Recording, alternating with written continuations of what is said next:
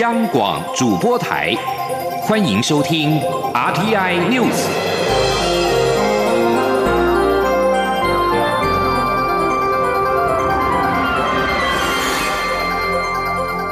听众朋友您好，欢迎收听这节央广主播台提供给您的 RTI News，我是张顺祥。探索梦号今天举行复航记者会，出席的卫福部长陈时中表示。这次采取非常高规格的检疫，大家可以安心旅游，没有问题。交通部长林佳龙也表示，台湾要从防疫大国变成观光旅游大国的成败关键，就是在于能否配合防疫新生活。这一次的每个动作都是在做示范，所以会以更戒慎恐惧的心情来面对。请央广记者。欧阳梦平的采访报道。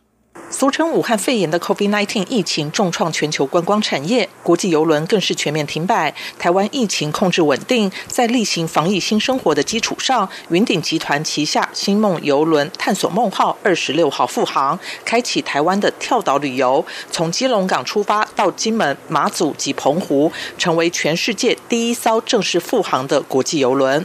在二十六号上午举行的复航记者会中，卫副部长陈时中、交通部长林佳龙都受邀。出席，陈时中在致辞时表示，上次他登上宝瓶星号非常紧张，这次心情完全不一样。他并透露，自己在第一时间就批准立新邮轮提出的复航计划，是因为上次的经验让他确认立新邮轮的内部管理机制非常上轨道，所以他相当有信心。而为了这次复航，也针对探索梦号进行非常高规格的检疫，他可以为安全挂保证，但他还是呼吁旅客例行防疫。新生活在无法维持安全距离时，要戴上口罩。他说：“啊，总共有五百多位船员，哈，大概有五十位是留在船上，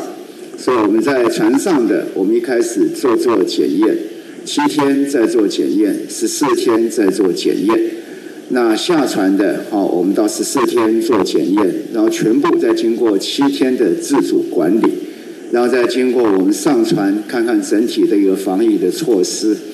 所以可以跟各位来讲，可以安心的旅游，没有问题。陈时中说：“台湾疫情受到控制，但国际疫情还是处于高峰。虽然他被抱怨管太严，妨碍台湾的经济发展，但他还是要强调，如果出现防疫破口，影响可能会更大。所以只能借慎恐惧，一步步开放。而探索梦号的复航，也还给大家一个类出国的旅游，让大家可以从海上看看台湾的海岸线之美。”林佳龙在致辞时则指出，原本规划二零二三年是跳岛旅游。年有三年的时间准备，现在因为疫情的关系提早启动。其中，基隆是世界重要的邮轮母港，外界近年可以看到基隆的各项发展。新的旅运大楼未来一小时就可以完成将近三千人的通关。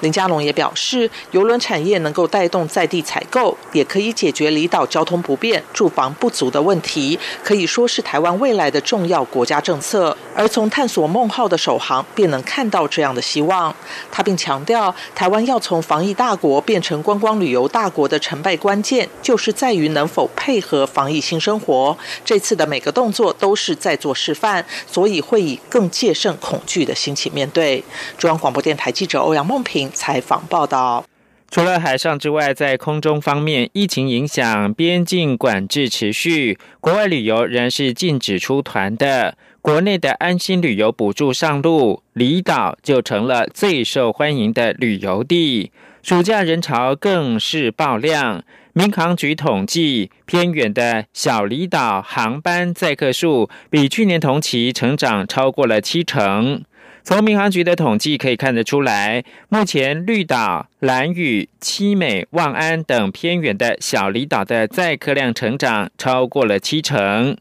民航局统计，十七到二十三号国内航线载客的情况，总计是有十七万九千五百六十五个人次，比去年同期成长百分之二十五。其中四个偏远小离岛载客数有三千四百二十一人次，却比去年同期一千九百八十五人次成长了百分之七十二。十七到二十三号的航班载客数成长居次的是澎湖，但是人数却是最多，达到十万五千九百一十七人次，比去年同期的六万八千两百六十五人次多了百分之五十五。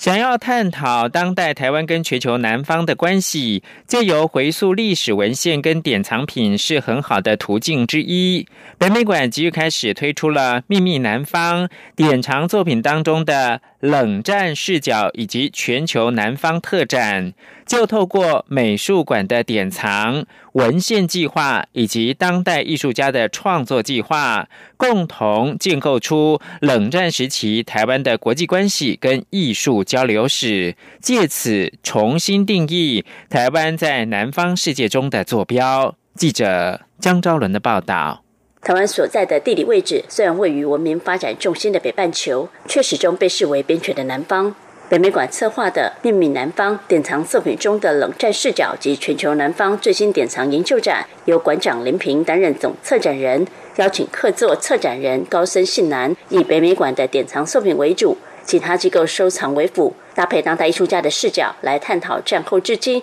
台湾与东南亚、拉丁美洲及非洲等全球南方的关系。林平指出，他自己就是冷战时期出生。从今天角度回看，或许是太过伤痛，很多人选择遗忘。但从当代面对未来，年轻世代不应该忘记，因为这是我们曾走过的路。这次展览的精神，就是要带领大家重返冷战时期至今的历史。尤其希望透过年轻客席策展人高森信男的视角，重新理解台湾与全球南方的关系。林平说：“我希望用一个隔代的角度去观望。”库房里面的典藏品，就像我刚刚所说的，我认为隔代呢，在世代的关系里面，它可以帮助原来的世代可以脱离那个时代的伤痛，或者一种利害关系、立场，甚至意识形态。它允许我们重新的揣测与想象，甚至像一个很多碎片重新组在一起的地图，何为真，何为假？啊，等待我们去挖掘。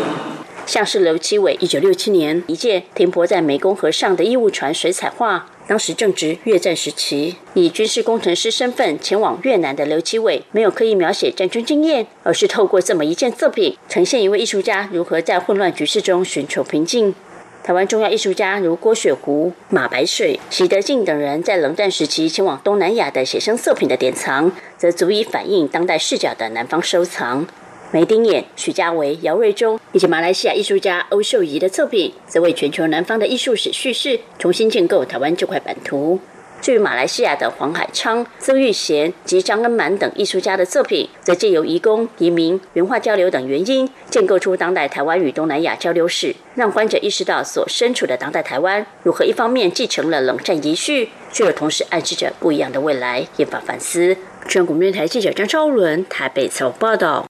新闻焦点关注香港，针对香港泛民主派多名立法会的选举参选人收到选举主任信函，学者刘兆佳表示，泛民主派初选参选人都认同否决政府法案的共同纲领，港府会一视同仁，这次取消参选资格，DQ 规模会更胜以往。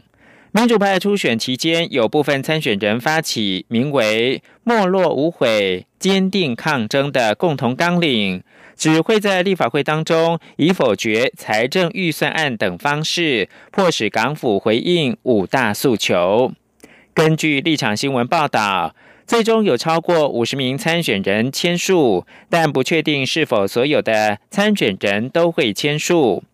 泛民至少十名参选人二十五号收到选举主任的提问信函，内容包括了是否请求外国制裁香港、是否赞成否决政府法案、是否反对港区国安法和是否推动港独等问题。选举主任要求候选人在今天二十六号回复。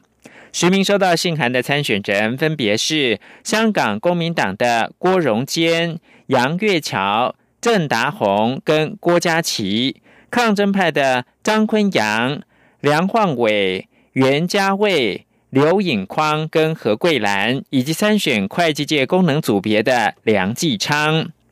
香港《明报》引述中国全国港澳研究会的副会长刘兆佳表示，由于中国面对美国日益严重威胁，不会容许内外敌对势力利用立法会意图瘫痪港府。抢夺管制权，所以北京中央跟港府这次立场相当的强硬。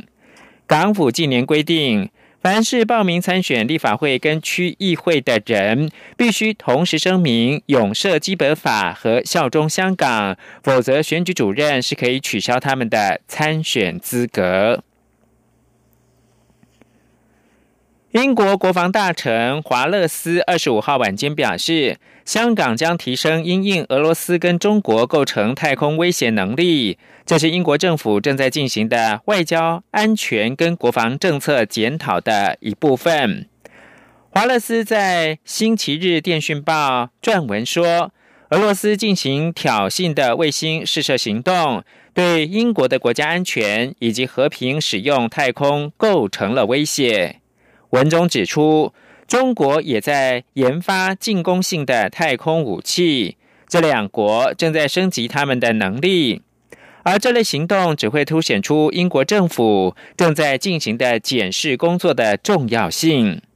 英国二十三号表示，对俄罗斯一项发射具有武器特性的发射体的卫星测试感到关切。英国跟美国联手指控，俄方本月在太空秘密试射一枚能够摧毁其他卫星的反卫星武器。由于伦敦当局锁定俄罗斯人，采取新的制裁，指控俄方意图干预去年大选，并且表示莫斯科骇客企图骇入到疫苗研究，导致两国关系在最近数周紧张加剧。挪威气象机构表示，位在北极中心地带的挪威斯瓦巴群岛，二十五号记录到当地史上最高温。根据科学研究，北极的全球暖化速度是地球其他区域的两倍。斯瓦巴群岛距离北极大概一千公里。斯瓦巴群岛连续第二天在下午记录到摄氏二十一点二度的气温。仅略低于一九七九年创下的二十一点三度纪录。然而，到了傍晚大概六点的时候，当地出现了二十一点七度的史上最高温。这场预料将持续到二十七号的相对性热浪，是北极极热月份七月常温的巨幅升高。斯瓦巴群岛每年这个时候，一般正常的话会出现摄氏五到八度的气温。这个地区从一月开始的气温就比常温高出了五度。西伯利亚七月中旬曾经出现三十八度的高温。根据研究，受到温室气体排放的影响，这个群岛在二零七零年到两千一百年的平均温度将会飙升七到十度。这种改变已经是肉眼可以看见。从一九七一年到二零一七年，已经发现变暖三到五度，而最大的升温发生在冬季。斯瓦巴群岛以及北极熊总数著称，同时也有采矿基地，开采会造成全球暖化的煤矿。